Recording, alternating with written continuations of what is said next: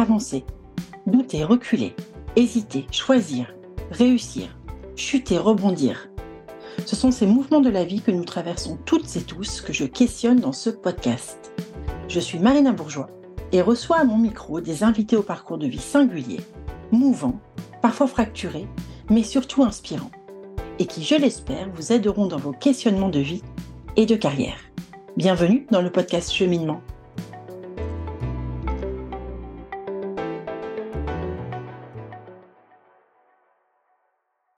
Si on m'avait dit qu'un jour j'interviewerais Margot Motin, la célèbre et surtout très chouette illustratrice et artiste, et que j'aurais la chance qu'elle me raconte son cheminement, sincèrement, mais vraiment sincèrement, je n'y aurais pas cru. Je me revois encore il y a très longtemps dans mon canapé, dans mon lit, sur le transat, à lire et sourire en tournant les pages de ces BD à cette époque, quand j'ai découvert Margot, j'étais euh, dans ma première carrière pro dans le droit et même pas en rêve, mais même pas une seule seconde, j'aurais imaginé un jour être derrière un micro à échanger avec elle, avec celle dont je dévorais les pages. Margot, en BD comme sur Insta, c'est du bonheur, de la nature et du naturel, de la profondeur et de la réflexion sur un ton léger et drôle.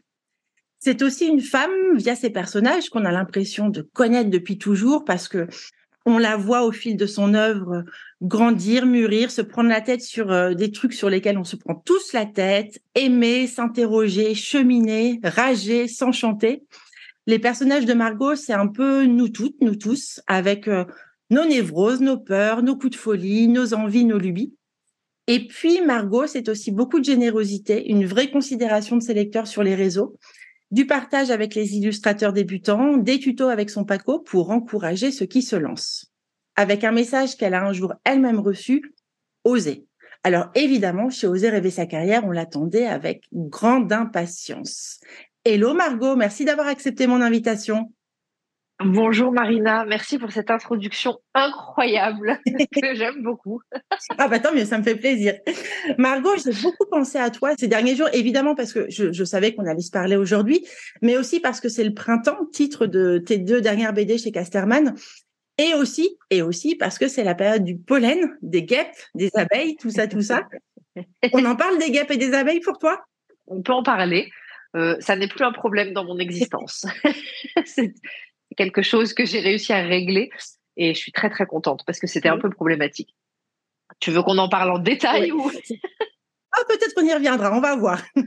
Mais parce que pour moi, tu vois, du coup, les, les guêpes, par rapport à ta dernière BD, elles symbolisent aussi beaucoup de choses. Donc, euh, peut-être qu'on y reviendra. Avec plaisir. Euh, Marco, je fais un petit tour de, je reviens sur ton sur ton parcours. Euh, toi, tu es né en, Normandie. Après, tu es arrivé à, Paris et là, tu as quitté il y a quelque temps Paris pour euh, la campagne et plus précisément pour le, Pays Basque. Pourquoi tu as fait cette cette bascule et ce changement de ce changement de vie? Euh, Par amour au tout départ. Alors, je, tiens à m'excuser auprès de tes auditrices et tes auditeurs. Je parle un peu du nez. Voilà, je suis un peu enrhumée aujourd'hui. Donc, juste ça, c'est fait. Politesse de base, ça, c'est réglé. Si je me mouche, c'est normal. Et ensuite, principalement par amour, parce que euh, j'étais euh, en couple avec euh, Paco, qui lui s'était installé ici précédemment. Et je venais le voir régulièrement, mais il y a un moment, la relation à distance s'est avérée pas très satisfaisante. Et quand il m'a dit, bah écoute, prends tes clics et tes claques et viens t'installer là, ça a fait, ça a fait ni une ni deux. Après, c'est aussi qu'il s'était installé dans une région qui moi m'avait complètement parlé.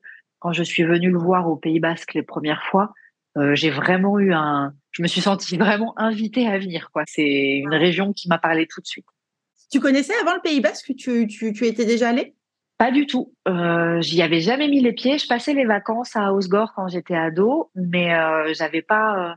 Euh, je restais sur les Landes. J'étais jamais descendue jusqu'au Pays Basque, donc vraiment, je connaissais pas du tout.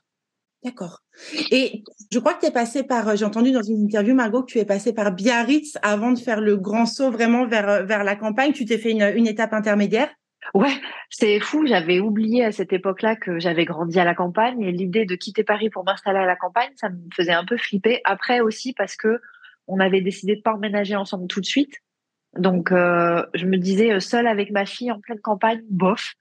Euh, autant prendre un appart en ville et être un peu être vraiment autonome. Je, je conduisais pas à l'époque et tout. C'était il y avait vraiment trop de freins Donc l'étape intermédiaire de Biarritz me permettait de vivre ce changement de vie un peu tranquillement, tu vois, de poser mes marques, de découvrir la région depuis un, un contexte de vie assez tranquille. Et s'il fallait revenir à Paris aujourd'hui? Ah, plutôt crever. je me doutais ça. et, et, et je dis ça avec beaucoup de respect pour tous les gens qui aiment profondément Paris, qui sont heureux. Et je sais qu'il y en a. Il y a des gens qui kiffent cette ville et je l'ai aimée à une époque, mais euh, c'est pas dans mon ADN. Je suis définitivement une fille euh, de la province et euh, j'ai adoré mes années parisiennes, mais je pourrais pas retourner y vivre. C'est pas possible. Oui, ouais, je comprends. Le, le, le, retour est souvent est souvent compliqué.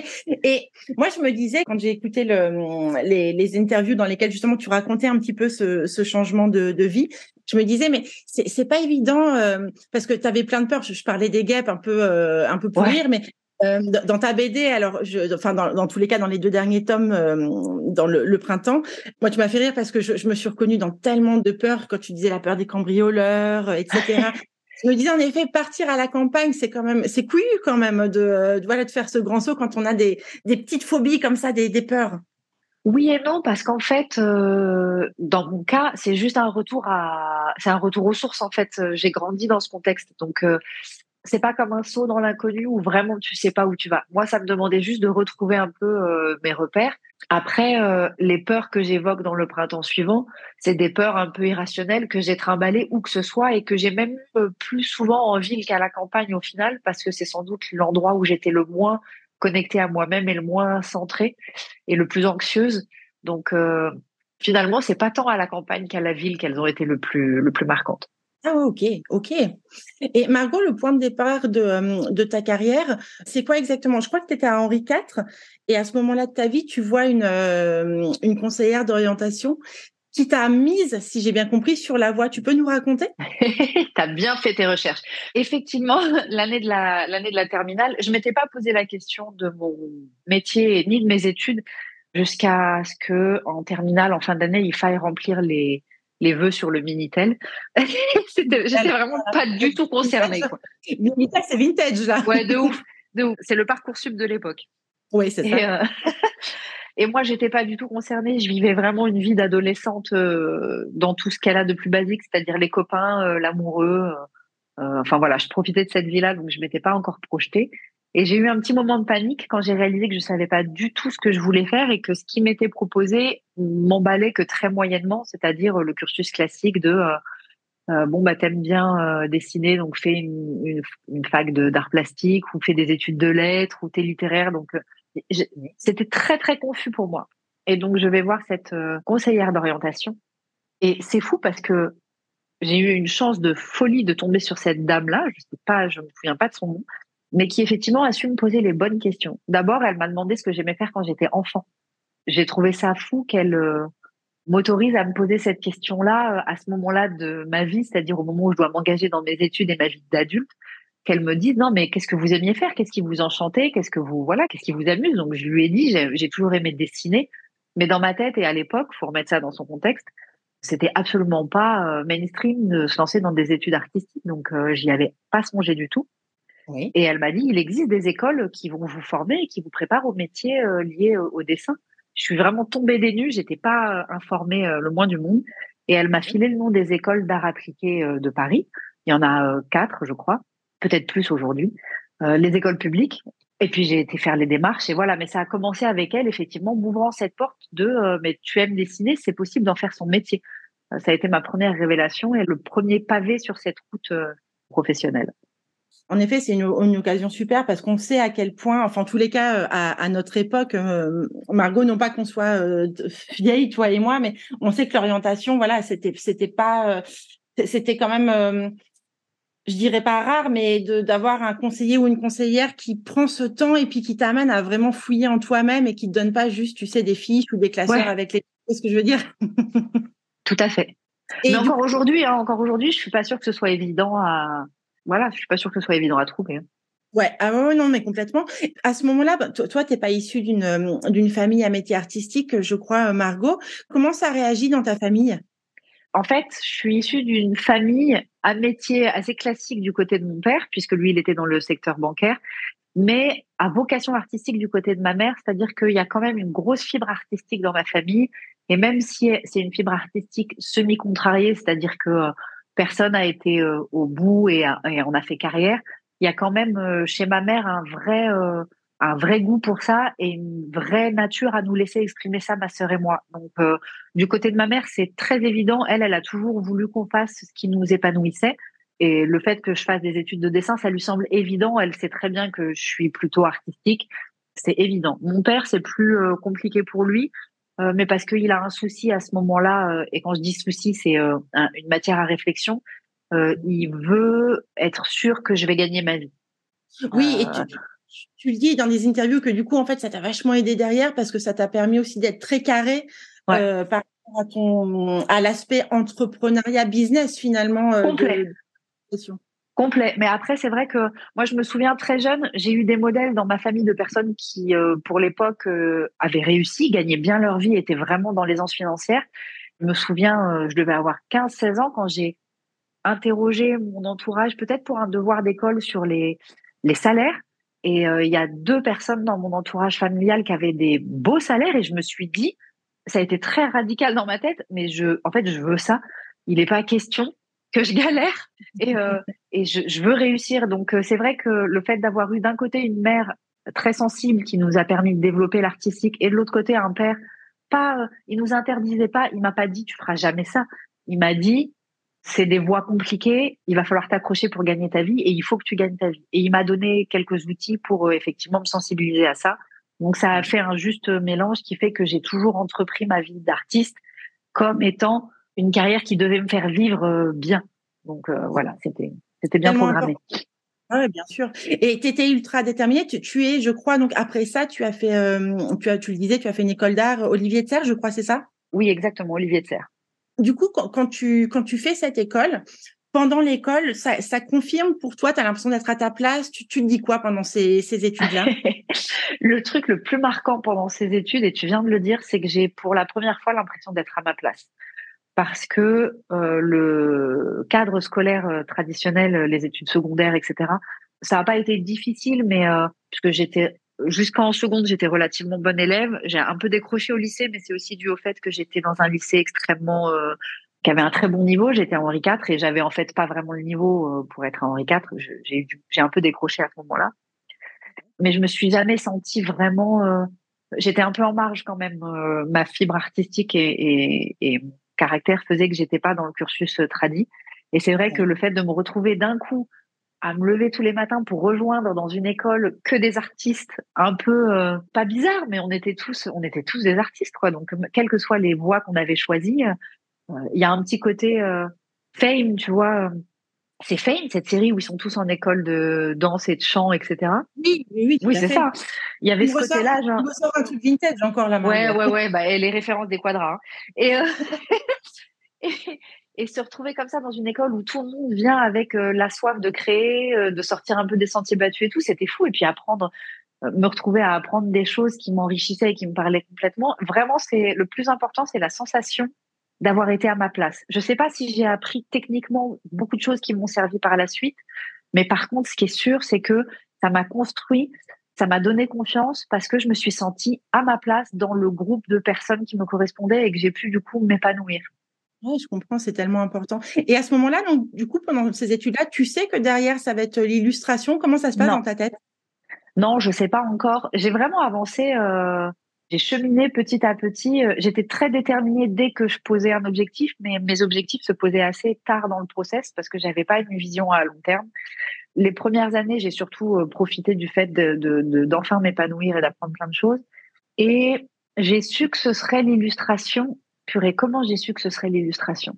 Je l'ai su après l'école, en fait. Quand je suis sortie de l'école, j'avais pris la section euh, communication visuelle dans laquelle il y avait de l'illustration, beaucoup de graphisme, etc. Le graphisme me branchait pas des masses, j'étais pas hyper euh, douée pour ça, mais j'aimais beaucoup dessiner. Et quand je suis sortie de l'école, en fait, j'ai pas bossé tout de suite dans le milieu de l'illustration. J'ai j'ai d'abord pris un semi-break, c'est-à-dire que ma priorité, c'était euh, d'être autonome financièrement pour pouvoir avoir mon appart. J'avais 22, 23 ans, j'avais envie de m'émanciper. Et donc, euh, j'ai pris des petits boulots.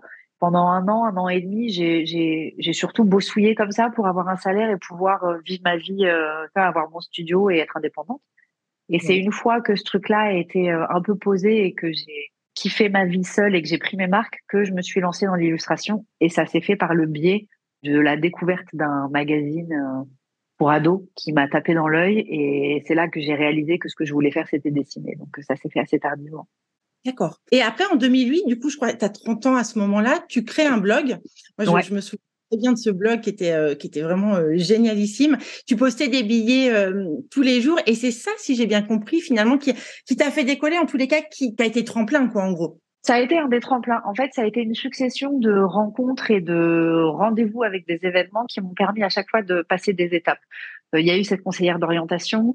Dans l'école d'art, il y a eu la rencontre avec un de mes profs, Jean-Christophe Chosy, qui est auteur de BD et qui a lui aussi à ce moment-là euh, ouvert un champ de possible avec la bande dessinée et l'illustration. Il y a eu euh, le magazine Mutine, qui est le magazine grâce auquel j'ai commencé à bosser. Et donc, j'ai commencé ma carrière d'illustratrice. Et en 2008, il y a eu le blog qui, lui, m'a fait connaître du grand public. Donc, ça a été encore une nouvelle étape. C'est-à-dire que je, je, travaillais déjà et j'avais déjà, j'étais déjà un peu en place professionnellement.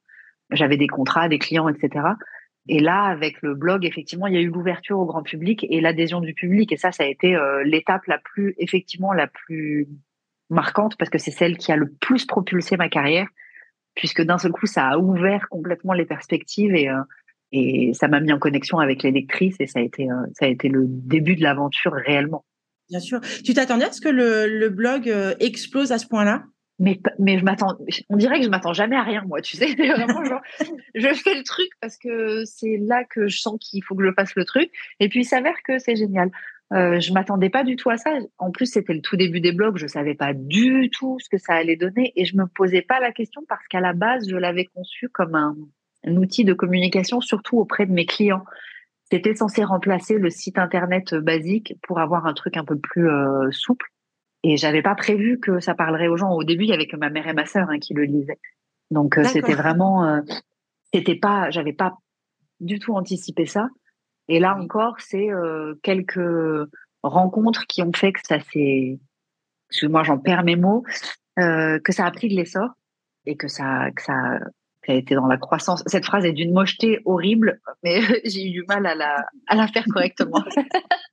Et à partir de là, en fait, du coup, on te, je, crois, on te contacte justement pour faire un livre, des interviews, etc. Euh, j'ai l'impression, quand je t'ai écouté dans des interviews, que tu bossais comme une malade à ce moment-là. J'ai toujours bossé comme une malade. Je suis une grosse travailleuse. Cette phrase, je suis une grosse travailleuse. J'ai une force de.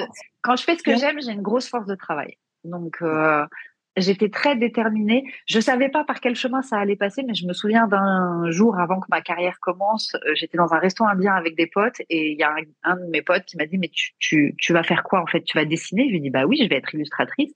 Et il m'a dit mais euh, tu vas jamais gagner ta vie. Et je, je me rappelle au-dessus du tous les biryani là de lui avoir dit écoute-moi bien non seulement je vais être illustratrice mais je vais être dans les meilleurs ok? Et donc euh, c'était ça mon c'était ça mon projet. Et c'est vrai que euh, du coup c'est ça qui m'a servi de d'énergie tout du long. Et une fois que j'ai une fois que j'ai ce projet là forcément la force de travail elle est ok derrière parce que je veux y arriver je veux vraiment euh, performer. Et donc j'ai toujours beaucoup travaillé. Au moment du blog quand je postais tous les jours je bossais bah oui je bossais énormément tous les soirs etc mais j'ai jamais c'était pas vraiment du boulot, tu vois. C'est j'étais pris dans euh, prise dans quelque chose de tellement exaltant que euh, ça se ça s'auto nourrissait quoi. Ouais ouais, c'est c'est une adrénaline qui est motrice. Ouais ouais ouais complet. Après en toute transparence et je m'en rends compte là maintenant que je j'en parle avec toi, ma vie privée était pas très épanouissante à cette époque-là et il est possible que j'ai trouvé dans ce travail et dans le blog et dans le fait de poster tous les jours une satisfaction que j'avais du mal à trouver dans ma vie privée. Euh, mon équilibre familial n'était pas très stable et je pense, euh, euh, je pense que là-dedans, je m'épanouissais vraiment et j'en avais besoin, tu vois, pour me sentir bien. Donc, je pense qu'il y avait, il y avait ça aussi peut-être. Si j'avais eu une vie familiale hyper, hyper tranquille, j'aurais peut-être mis moins de temps dans le dans le blog. Ouais, ouais, ouais. Oui, parce que dans, une interview, tu disais à ce moment-là, c'était euh, voilà beaucoup de boulot, de la passion évidemment pour ce que tu faisais, puis café, clope, euh, boulot nocturne, euh, nuit blanche, bosser le week-end, etc. Ah ouais, ouais, complet. Jusqu'à ce que je pose les limites sur ce truc-là, mais après, ça faisait partie du de mon schéma à cette époque-là, qui était je, je, commençais à être un peu connue en, en tant qu'autrice et illustratrice et j'avais mes preuves à faire. Et dans les débuts de ces métiers-là, peut-être que c'est différent aujourd'hui. Ça fait tellement longtemps que je fais ce métier que je sais plus vraiment comment ça marche au démarrage maintenant. Mais il y a un moment, euh, tu as une vraie euh, implication à avoir le temps que la machine elle se lance. Tu, proposes un service à des clients et il faut être là, faut être au taquet, faut, faut, euh, faut être là. Et j'avais pas encore le niveau pour que ça se fasse très vite et très rapidement. J'apprenais en même temps que je travaillais, donc euh, voilà, c'était, ça prenait plus de temps, c'était un peu plus laborieux et ça impliquait que j'y passe beaucoup de temps. Bien sûr, mais je, ça me parle complètement, Margot, parce que bah tu sais, donc moi j'ai, j'ai créé cette boîte Oser rêver sa carrière, qui maintenant a, a presque, bah qui a huit ans, et les premières années, je me souviens, je, je j'ai, j'ai bossé, mais vraiment, vraiment, vraiment comme une malade, mais sans avoir exactement cette impression de bosser parce que tu es animé, parce que en fait tu sais que euh, il faut réussir. Donc pour réussir, de toute façon, tu, donnes tout et tu sais que tu bouffes ton pain noir, les pain noir entre guillemets, ça on s'en rend compte à, posteriori, mais que ça paiera quoi. Tu sèmes les graines et il faut tout semer au début quoi. Bah oui, et puis euh, ça fait partie. Mais tu l'as dit, hein, tu as utilisé le mot euh, j'étais animée, et c'est vrai que euh, tu es ému par quelque chose de, par une espèce d'élan et d'envie qui fait que même si tu es crevé, même si c'est un peu difficile, il y a quand même cette envie d'y arriver et, ce sentiment que là, tu es en train de faire ce qu'il faut pour toi, c'est juste. Donc, euh, ça pousse quand même, euh, ça donne un peu des ailes, tu vois. Mais c'est vrai que euh, cette, cette période de gros travail et d'implication personnelle, j'ai l'impression qu'elle est un peu incontournable quand tu veux commencer, quoi. Je, je, je, partage aussi ce, cette, cette vision-là. Le burn-out, tu sais que nous, on accompagne des personnes en épuisement. Tu l'as frôlé, tu as eu le sentiment de frôler la ligne rouge, Margot? Oui, ça m'est arrivé plein de fois. C'est quelque chose que j'ai réussi euh, avec le temps euh, à apaiser et parce que moi, quand euh, je sais pas comment ça se passe pour les personnes que tu aides, mais en général, quand tu es celui qui va être soumis au burn-out, tu ne te rends pas compte que tu vas être soumis au burn-out. Tu te donnes des ah, tu te donnes des super raisons d'être dans l'état dans lequel tu es. Moi, j'avais un burn-out saisonnier en juin. Toutes les années, au mois de juin, je pétais un plomb et vraiment, ça, je, je finissais en crise de larmes, etc. Et c'était mon compagnon Paco qui a repéré ça assez vite et qui m'a aidé du coup à en sortir, à le repérer, à en sortir et à l'apaiser. Il en reste des petits stigmates aujourd'hui qui sont qu'en juin, euh, c'est un mois un peu compliqué professionnellement pour moi parce que j'ai, je, je frôle ce truc de je veux trop en mettre et euh, je suis borderline. Mais j'ai, déjà eu effectivement euh, ces états de, bah, de craquage complet. Quoi. Oui, bien sûr, ça m'est arrivé. Et pour, pourquoi, si c'est pas indiscret, bien sûr, Margot, pourquoi le mois de juin précisément? Parce que c'est une année qui se termine pour toi en termes d'activité. Tu, tu arrives à voir pourquoi le mois de juin? Parce que ah, c'est complexe, ma brave dame. Euh, D'un côté, parce qu'effectivement, c'est une année qui se termine. Aujourd'hui, c'est dû au fait que je m'arrête globalement de travailler euh, quasiment tout l'été. C'est vraiment le moment où je fais un break parce que je n'arrive pas à travailler l'été. Euh, mon élan, il est vraiment à être dehors, etc. Et comme je suis freelance et que je travaille à mon compte, je peux me permettre de bosser fort toute l'année pour m'arrêter l'été. Mais du coup, je dois boucler beaucoup de choses avant de partir en vacances parce que mes clients, eux, continuent à travailler et que le but, c'est qu'ils puissent avoir toute la matière pour bosser. Donc, je prends de l'avance. Du coup, euh, j'ai tendance à avoir un mois de juin un peu chargé et pendant longtemps, en juin, il y avait ce truc-là que je devais finir, donc tous ces boulots que je devais boucler. Et je m'en rajoutais en plus par peur de manquer et de plus avoir de travail. Quand tu es freelance et indépendant, c'est une peur qui est assez euh, basique, qui est à quel moment ça va s'arrêter? Tu jamais la certitude que euh, t'es pas salarié, t'es pas engagé dans une boîte. T'as jamais la certitude que ça va continuer. Et donc, quand tu t'arrêtes, tu as toujours un peu cette trouille de euh, est-ce que ça va reprendre derrière? Donc, je surchargeais le mois de juin. J'ai accepté toutes les commandes qu'on me filait en plus. Je casais ça deux heures par-ci, deux heures par-là. Et j'avais un mois de juin explosif et bien au-delà de ce que je pouvais produire, sachant qu'en même temps, émotionnellement, le mois de juin est un moment où euh, moi, je, mon élan, il est d'être euh, dehors et de profiter de, du beau temps, un peu comme tout le monde quand même. Et donc, du coup, il y avait euh, cette espèce de frustration de je dois absolument tout faire. En même temps, j'ai pas du tout envie de le faire. donc, il y avait tout ça qui se mélangeait. Et peut-être en plus des sous-couches plus personnelles et plus souvenirs familiaux, etc., qui jouaient avec une fragilité émotionnelle à ce moment-là qui se, qui s'ajoutait, tu vois. D'accord. Et, et, dans tout ça, Margot, à quel moment tu, tu rencontres ton Paco? Mon Paco, je le rencontre en 2008. Je le rencontre en 2008 au moment où je monte mon blog. Lui a un blog BD aussi et il me contacte à ce moment-là parce qu'il est tombé sur mon travail et que ça lui a plu au début, on communique surtout par euh, blog interposé, etc. rendait même pas compte qu'on habitait pas si loin que ça l'un de l'autre. Et donc on devient très potes et on a un lien qui se fait sur le fait que dans cette grande famille qui était la blogosphère à l'époque, on était un peu les deux seuls auteurs de BD à être plutôt de culture hip-hop que de culture euh, rock. Et on, on avait, euh, quand on s'est rencontrés, il y avait vraiment ce truc de ah un pote avec qui je vais pouvoir euh, partager, être comprise, déconner, etc. Donc la connexion s'est fait très vite. On s'est changé beaucoup de musique, on discutait beaucoup ensemble. Et puis on s'est mis à travailler ensemble régulièrement un peu comme un atelier d'artiste, tu vois. On se retrouvait une fois par semaine pour dessiner, pour avancer sur nos projets. Et c'est par lui que euh, j'ai eu mon premier contact éditorial, puisque les éditions Marabout l'avaient contacté lui pour euh, adapter son blog de l'époque en BD. Était passé par lui pour me contacter moi. Donc euh, voilà, on s'est rencontrés à ce moment-là. C'est lui qui m'a mise en lien avec mon premier éditeur. Et puis, euh, et puis après, on a eu une longue collaboration. Et puis, nos vies familiales et personnelles se sont effondrées chacun de notre côté. Euh, lui euh, ici au Pays Basque et moi à Paris à l'époque. Et a fini par arriver ce qui devait arriver. et on est tombé.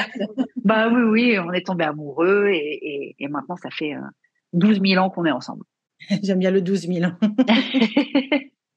Et euh, tu, je, crois que c'est euh, c'est Paco qui t'a encouragé à aller sur euh, sur les réseaux sociaux après en disant Margot c'est c'est là où ça se passe. J'ai la chance de ouf moi qui suis un peu lunaire, un peu j'ai un tempérament un peu déconnecté, tu vois, je plane facile. Je suis en couple avec un artiste qui est très entrepreneur et très visionnaire, il adore ça. Et donc il m'aide là-dedans, il me drive parce qu'effectivement il me donne des directions et c'est lui qui m'a dit les blogs, c'est en train de s'effondrer, ce qui a été vraiment très, très vrai. Qui regarde encore les blogs BD aujourd'hui Donc, les blogs sont en train de s'effondrer, faut migrer. On a d'abord migré sur Facebook et c'est lui après qui m'a dit euh, euh, Bichette, il y a Insta là, faut, faut aller sur Insta maintenant. Donc, moi, à chaque fois, je prends mes petites valises et je dis oui, d'accord, j'arrive. En fait, non, c'est faux. Je me roule par terre pendant un moment parce que j'aime pas le changement. et après, je dis oui, bon, d'accord, j'arrive et j'y vais. Et euh, ouais, ouais, c'est lui qui m'a qui m'a guidé là-dedans. Mais c'est super, hein, c'est précieux quand tu es artiste d'avoir quelqu'un dans ton entourage euh, qui t'aide comme ça et qui, qui, est plus dans la matière et qui t'aide à appréhender euh, le matériel de façon claire. Bien sûr. Et puis du coup, ça te, ça te met en lien directement avec tes lecteurs et tes lectrices? Bah ça, je l'avais déjà avec le blog. Et ouais, tu l'avais déjà. Ouais, avec c'était ça a été le principe le plus révélateur avec le blog, c'était ce retour de lecteurs et lectrices qui discutent avec toi et qui te disent concrètement ce qu'ils aiment, ce qu'ils n'aiment pas ça a été fantastique, quoi. Pour des métiers comme les nôtres où on est quand même euh, assez solitaire, avoir un vrai retour des lecteurs et des lectrices, c'est génial. Bien sûr, bien sûr. Euh, Margot, je sais que tu as fait un, gros boulot sur toi euh, les dernières années pour comment dire appréhender un, certain nombre de choses. Moi, j'aimerais juste qu'on revienne sur un épisode et qui est d'ailleurs dans dans le printemps suivant. tu sais quand une femme te dit un jour qu'il est temps d'oser. Ouais. On peut en parler? Bien sûr. Alors, attends, que je remette ça dans ce contexte. C'était donc ici au Pays Basque. J'étais arrivée euh, peu de temps avant dans, le, dans la région et c'était les débuts de notre histoire d'amour avec Paco qui a été assez tumultueuse. On a eu du mal à se à s'harmoniser au début. On était tous les deux assez euh, blessés et assez complexes et on a eu du ça nous a pris du temps. C'était lors d'une de nos plus grosses engueulades et séparations et j'avais été voir euh, une nana dans la région. Le, il faut savoir que au Pays Basque, il y a un vrai euh, vivier de euh, thérapeutes alternatifs. Ça englobe plein de choses, naturopathes, kinésio, rebouteux dans la montagne, euh, médium, machin, etc. Il y a vraiment beaucoup, beaucoup, beaucoup de personnes qui travaillent dans le domaine du, on va dire, du développement personnel, mais pas dans le terme basique, vraiment des supports pour aider à se développer personnellement. Et mes copines m'avaient dit, va voir cette nana, elle est géniale, tu vas voir, elle va t'aider. Et effectivement, euh, à la fin de la consultation, euh, elle, elle avait eu cette phrase, elle avait résumé toute la consultation à ce mot qui était ose, vraiment ose. Et ça correspondait à ce moment à ose être toi-même, ose te découvrir, ose comprendre qui tu es, euh, ose aller à la rencontre de toi et arrêter de faire les choses pour les autres, mais vraiment apprends à te connaître, quoi. Et ça a été euh, un mot et une formule extrêmement forte qui m'a beaucoup marqué à l'époque et qui m'a suivi pendant longtemps.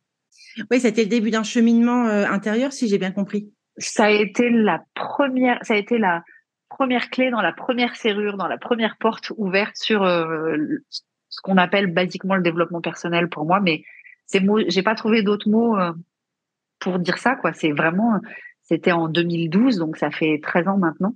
Oui. Et ça a été le début de cette aventure de euh, ah donc je peux apprendre à me connaître, je peux travailler sur mes freins, mes peurs, mes limites, mes conditionnements, mes croyances limitantes, et je peux m'épanouir vraiment et me libérer. Et tout ce cheminement-là, euh, Margot, je sais que tu as, fait de l'hypnose aussi, je crois qu'elle a été assez, euh, assez forte pour toi, enfin en tous les cas qui a fonctionné, comme on dit. Ça, ça t'a amené aujourd'hui vers plus du coup de, de sérénité? Mais c'est, je suis plus la même personne. C'est incroyablement, euh, ça a été, j'ai besoin de le préciser parce que on peut penser que ces outils de développement personnel euh, c'est des facilitateurs immédiats. Ça a été extrêmement long et pénible. Faut pas rêver. Ce travail de prise de conscience de mes limites, de mes traumas, de mes et je parle pas de traumas euh, énormes, hein, je parle de, plutôt de blessures affectives, etc. Euh, la prise de conscience de tout ça et travailler là-dessus, ça a été hyper. ça m'a demandé beaucoup, beaucoup, beaucoup de détermination et d'implication. Mais aujourd'hui, je suis plus du tout la même personne. Et c'est quelque chose que j'ai la chance d'avoir fait en binôme avec euh, Paco, qui lui a été aussi complètement euh, là-dedans et a fait ce chemin avec moi. On a avancé ensemble ces dix dernières années là-dessus et ça nous a complètement transformés. Donc, euh, ça doit souder aussi, j'imagine, de, de, de, vivre ces, ces aventures, ces cheminements personnels-là ensemble, en parallèle, en même temps, conjointement, on peut le dire n'importe comment, mais ça, ça, ça doit, j'imagine que ça doit renforcer le, le lien en plus. C'est incroyable. C'est incroyable parce que chaque fois qu'il y en a un qui fait, euh, qui passe une étape et qui se libère et qui s'épanouit un peu plus, euh, il montre la voie à l'autre, qui ensuite fait une étape qui emmène l'autre. On, on, avance euh, ensemble tout le temps et c'est vrai que ça soude parce que ça permet de se comprendre soi et de beaucoup mieux comprendre l'autre et du coup de beaucoup mieux fonctionner en couple. Nous, c'est vraiment d'année en année, ça va de mieux en mieux grâce à tout ce travail qu'on fait individuellement et ensemble. Ouais, moi, ça m'a beaucoup touché dans, le, dans tes deux dernières euh, BD parce que tu emploies souvent, en parlant de, Paco, dedans, dans, les bulles, euh, c'est mon meilleur ami, etc. Et, pour tout te dire, moi, je suis en couple depuis 26 euh, ans avec bah, donc l'homme de ma vie qui est aussi un meilleur ami. Et je, ah. je trouve que quand on a la chance de vivre aussi bien un amour et en même temps un, un, un, espace de, de, de, confidence, de sincérité, de partage, de rigolade, patati patata, bah c'est le Graal, quoi, finalement. Bah, complet, complètement. Moi, c'est vraiment. Euh, mais voilà, c'est ça, c'est ta raison, c'est euh, euh, meilleur ami, confident, partenaire.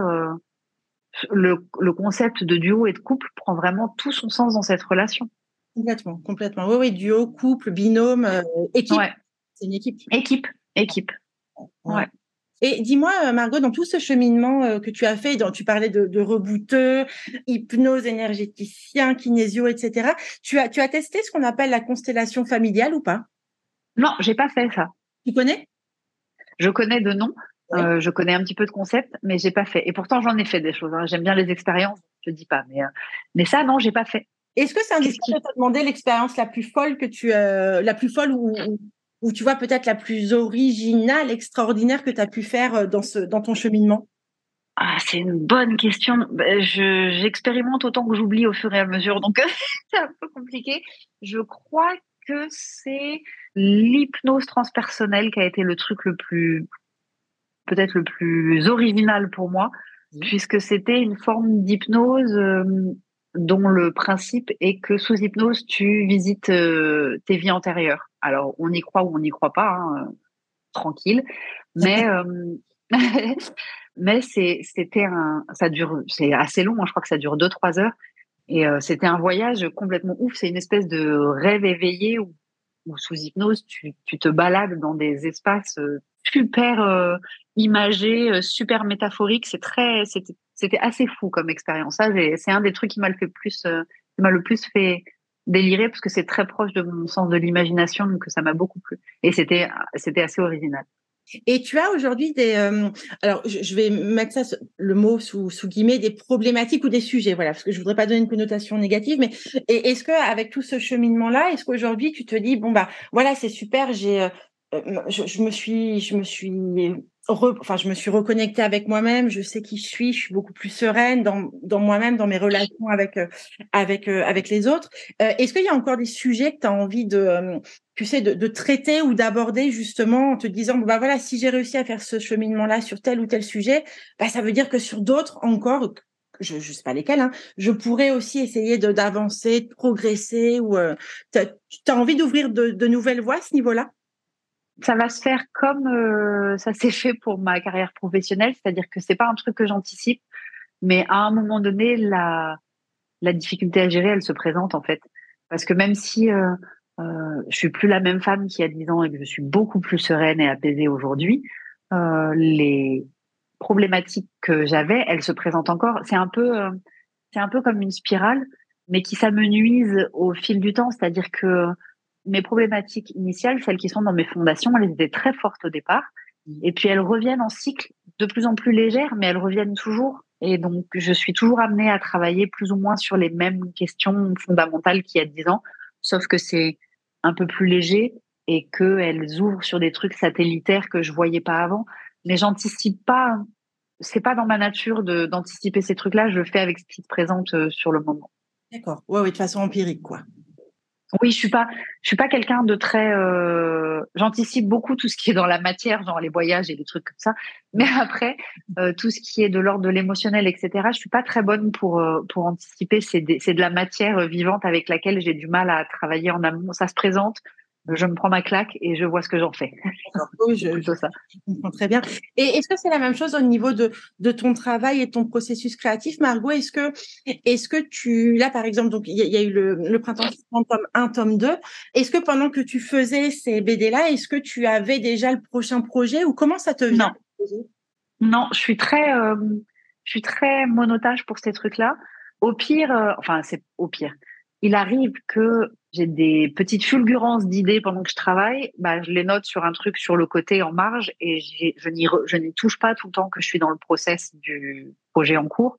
Je peux pas me disperser, sinon j'ai mon énergie, elle part dans tous les sens et je m'épuise. Donc euh, j'ai tendance à être très euh, quand je bosse sur tel truc, je bosse sur tel truc et j'avance à fond.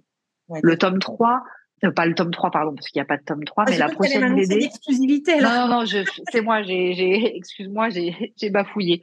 La prochaine BD, elle s'est manifestée sous forme d'envie.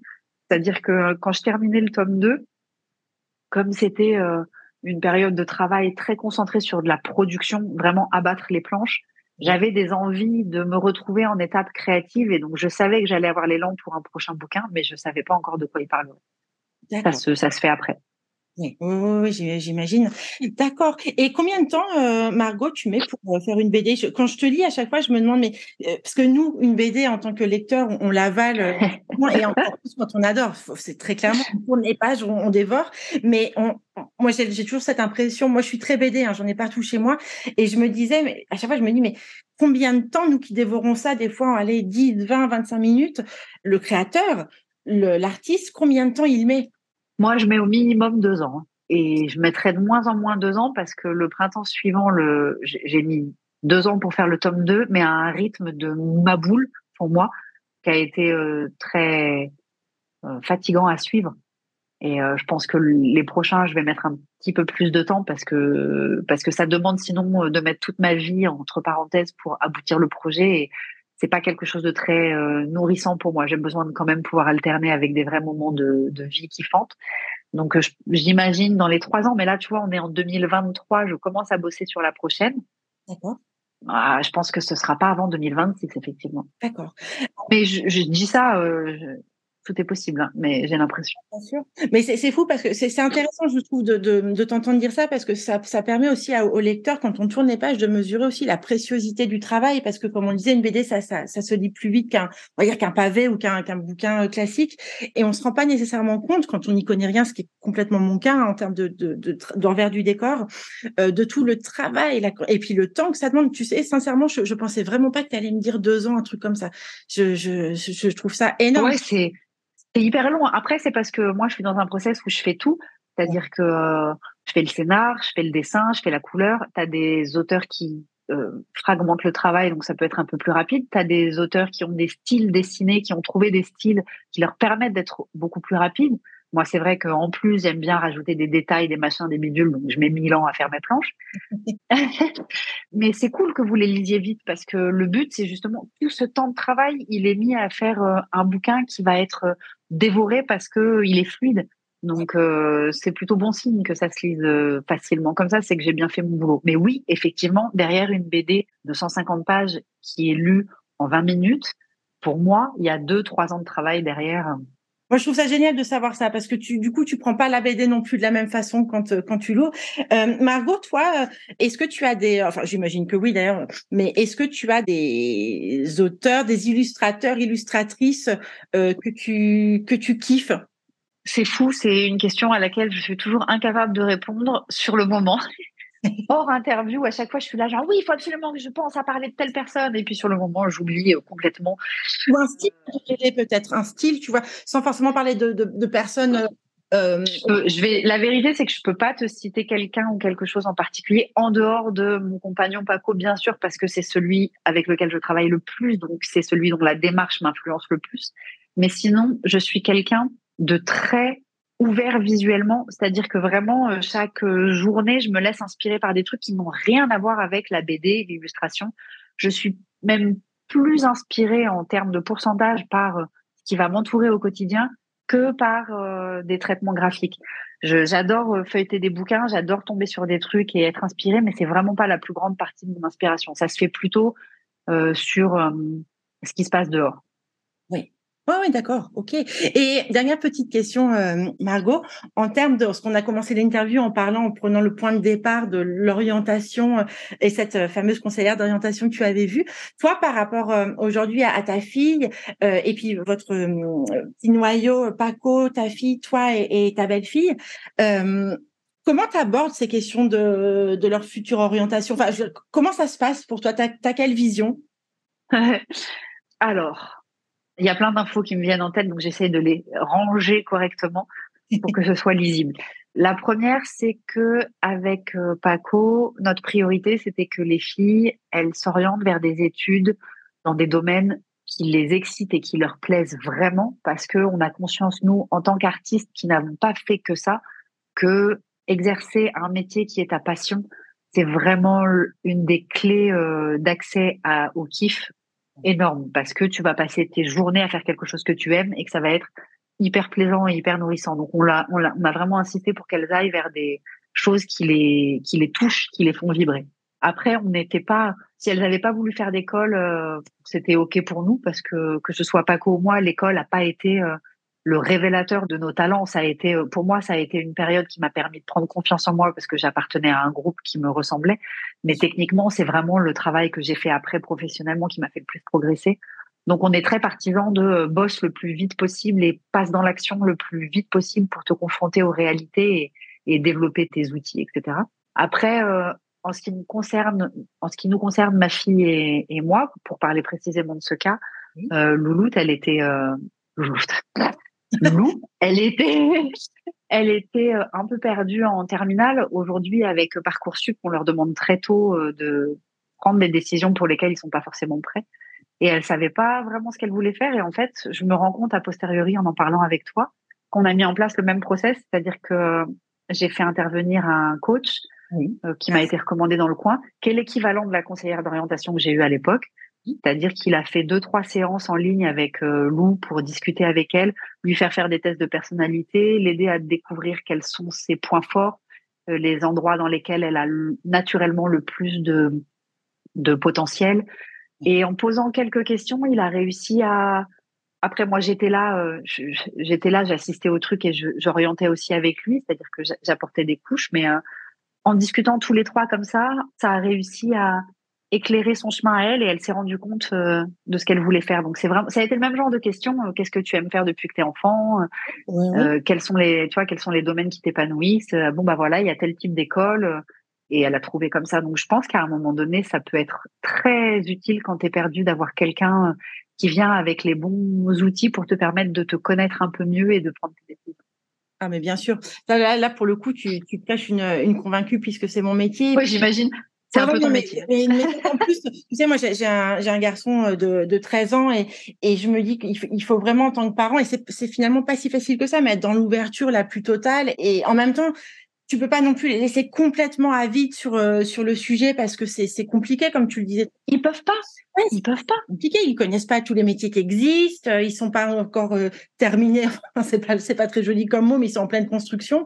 Et il faut leur faut, faut, moi je suis très je, je crois beaucoup au fait d'apporter un une sorte de cas en tous les cas une matière à questionnement. Tu vois quelqu'un qui. Ah mais c'est notre c'est notre rôle. Hein. Mais complètement, bien sûr. Alors ça, je...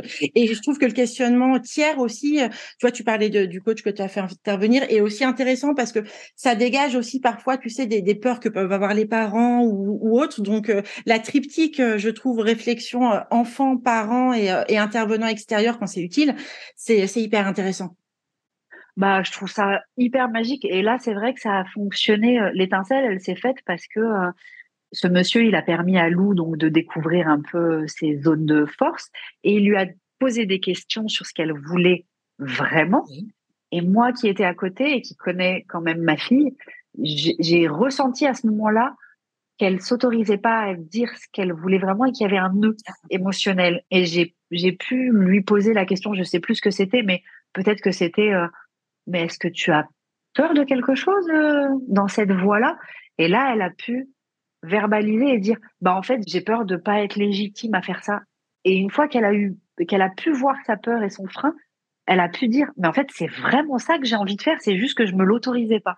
Et hop ça a ouvert la voie et ça a été derrière hyper euh, hyper rapide pour tout mettre en place. Génial. Oui, oui ça, a levé euh, ça a levé un blocage mais parce qu'en tant que parent, tu t'es pas là juste pour euh, faire un terrain dans lequel tes gamins peuvent tout faire tu es aussi là pour, tu les connais, tu les as vus, tu as une conscience de leur euh, zone d'ombre, de leur peur, de leur blocage. C'est souvent aussi issu des tiens propres, donc euh, tu les connais un petit peu. Et je trouve que c'est important, pour moi en tant que parent, c'est important d'être là aussi pour euh, driver ma fille et driver ma belle-fille. Et c'est ce qu'on fait tous les deux. Des fois, ça implique un peu de résistance de leur part parce qu'elles pensent que c'est pas ça. Mais notre rôle de parent, c'est aussi d'être un peu ferme dans les cadres qu'on leur donne pour qu'elles puissent s'appuyer dessus. Et t'as pas, à 17 ans, euh, t'as pas euh, assez de recul sur toi-même et sur le monde pour pouvoir euh, être clairvoyant sur tout, c'est pas possible. C'est extrêmement flippant cette ouverture au monde si t'as pas un peu des cadres quelque part, tu vois. Oui, et puis avec, tu sais, je, crois que ça c'était très très valable euh, à, nos époques, à nous, Margot, quand on était en études. Mais tu sais, avec ce, sentiment quand tu as 17-18 ans ou quand tu dois faire un choix, à l'époque, on avait l'impression dans le discours un peu euh, commun que c'était un choix définitif, quoi. Voilà, si Ouais, ça, ça dirigeait toute ta vie. Alors qu'aujourd'hui, bon, euh, on sait en plus avec toutes les les, les les articles, les livres sur la reconversion post-Covid en plus, etc., que les choses elles sont pas figées. Et je crois que ne serait-ce que déjà introduire, tu sais, et distiller ça dans la tête de, de nos enfants, de nos ados, que voilà, ce choix-là, il, il conditionne pas toute ta vie entière et tu auras le droit de, de, rebrousser chemin, de prendre des chemins de traverse, d'avancer, de, reculer, etc. C'est hyper important aussi. Bah bien sûr, c'est ce qu'on leur a dit aussi. Effectivement, tu as raison. C'est euh, euh, là, vous vous engagez dans cette voie-là, mais si ça vous plaît pas, euh, vous ferez autre chose. C'est, il faut commencer quelque part, et c'est aussi en essayant et en expérimentant, et parfois en se trompant, qu'on arrive à trouver son chemin. Bien sûr. Et eh ben tu vois, ces ces mots clôturent très bien cette cette épisode. Euh, Margot, si tu me le permets, je vais faire une petite dédicace et tu vas comprendre pourquoi à une accompagnée qui, qui, je sais en plus écoute tous les épisodes, qui s'appelle Marion, parce que Marion, elle travaillait dans la dans les bijoux et euh, elle, a fait un bilan de carrière et elle se reconvertit là dans l'édition jeunesse en tant qu'illustratrice et elle avait participé à ton concours, tu sais, euh, sur la, la, la, couve du le printemps, ouais. suivant. Et alors je sais que Marion, elle attend cet épisode, donc Marion, je t'embrasse et Margot, je te remercie infiniment pour le temps que tu m'as consacré pour ta réactivité quand je t'ai contacté. C'est c'est adorable et c'est tout à fait à l'image en tous les cas, je trouve, hein, de ce que tu dégages à travers ton travail. Ben merci, ça me touche beaucoup parce que euh, c'est vrai que j'essaye d'être le plus présente possible pour euh, vous lectrices parce que vous faites euh, bah, une partie du une grosse partie du boulot quand même. Si ça marche, c'est parce que vous êtes là. Et merci de m'avoir invitée. Je suis toujours très contente de pouvoir apporter bah, un peu de mon expérience aux, aux propos J'espère que ça va servir. Euh, je souhaite à Marion une merveilleuse reconversion ah, et beaucoup de joie dans son nouveau métier, ainsi qu'à toutes les personnes qui nous écoutent et qui font ce changement, parce que je, je sais que c'est pas évident et que ça peut être très effrayant. J'en profite pour dire à certaines de mes lectrices qui souvent me parlent de reconversion que des gens comme toi existent qui aident à accompagner euh, ces moments de vie avec des outils euh, euh, qui permettent de faire ça de façon un peu rassurante. Et c'est hyper important que vous soyez là. Donc voilà, j'en profite. Et merci beaucoup pour cette invitation et ce, ce, moment de partage qui a été très, très agréable. Merci beaucoup, Margot. J'ai hâte de lire le prochain, le prochain épisode. eh ben, écoute, on se voit en 2026 pour, pour ce nouveau bouquin. Ça marche, ça marche. Et puis, un bon été, du coup, Margot. Ben, merci, toi aussi, et bon été à tout le monde. À très bientôt. Bye bye. À bientôt. Au revoir, Marina. L'épisode est terminé. J'espère que cette interview vous a plu et que d'une façon ou d'une autre, elle vous a enrichi. N'hésitez pas à la partager à vos proches. Comme d'habitude, je vous mettrai toutes les références citées dans l'épisode sur nos réseaux sociaux, Facebook, LinkedIn, Instagram et TikTok. Si vous souhaitez me suggérer un nouvel invité au parcours de vie inspirant, n'hésitez pas. N'hésitez pas non plus à soutenir le podcast Cheminement d'oser rêver sa carrière en mettant des petites étoiles et des avis sur Apple Podcasts ou des pouces levés sur les réseaux. Et si Apple c'est pas votre truc, retrouvez-moi sur Deezer ou Spotify. À très bientôt et surtout, prenez soin de vous.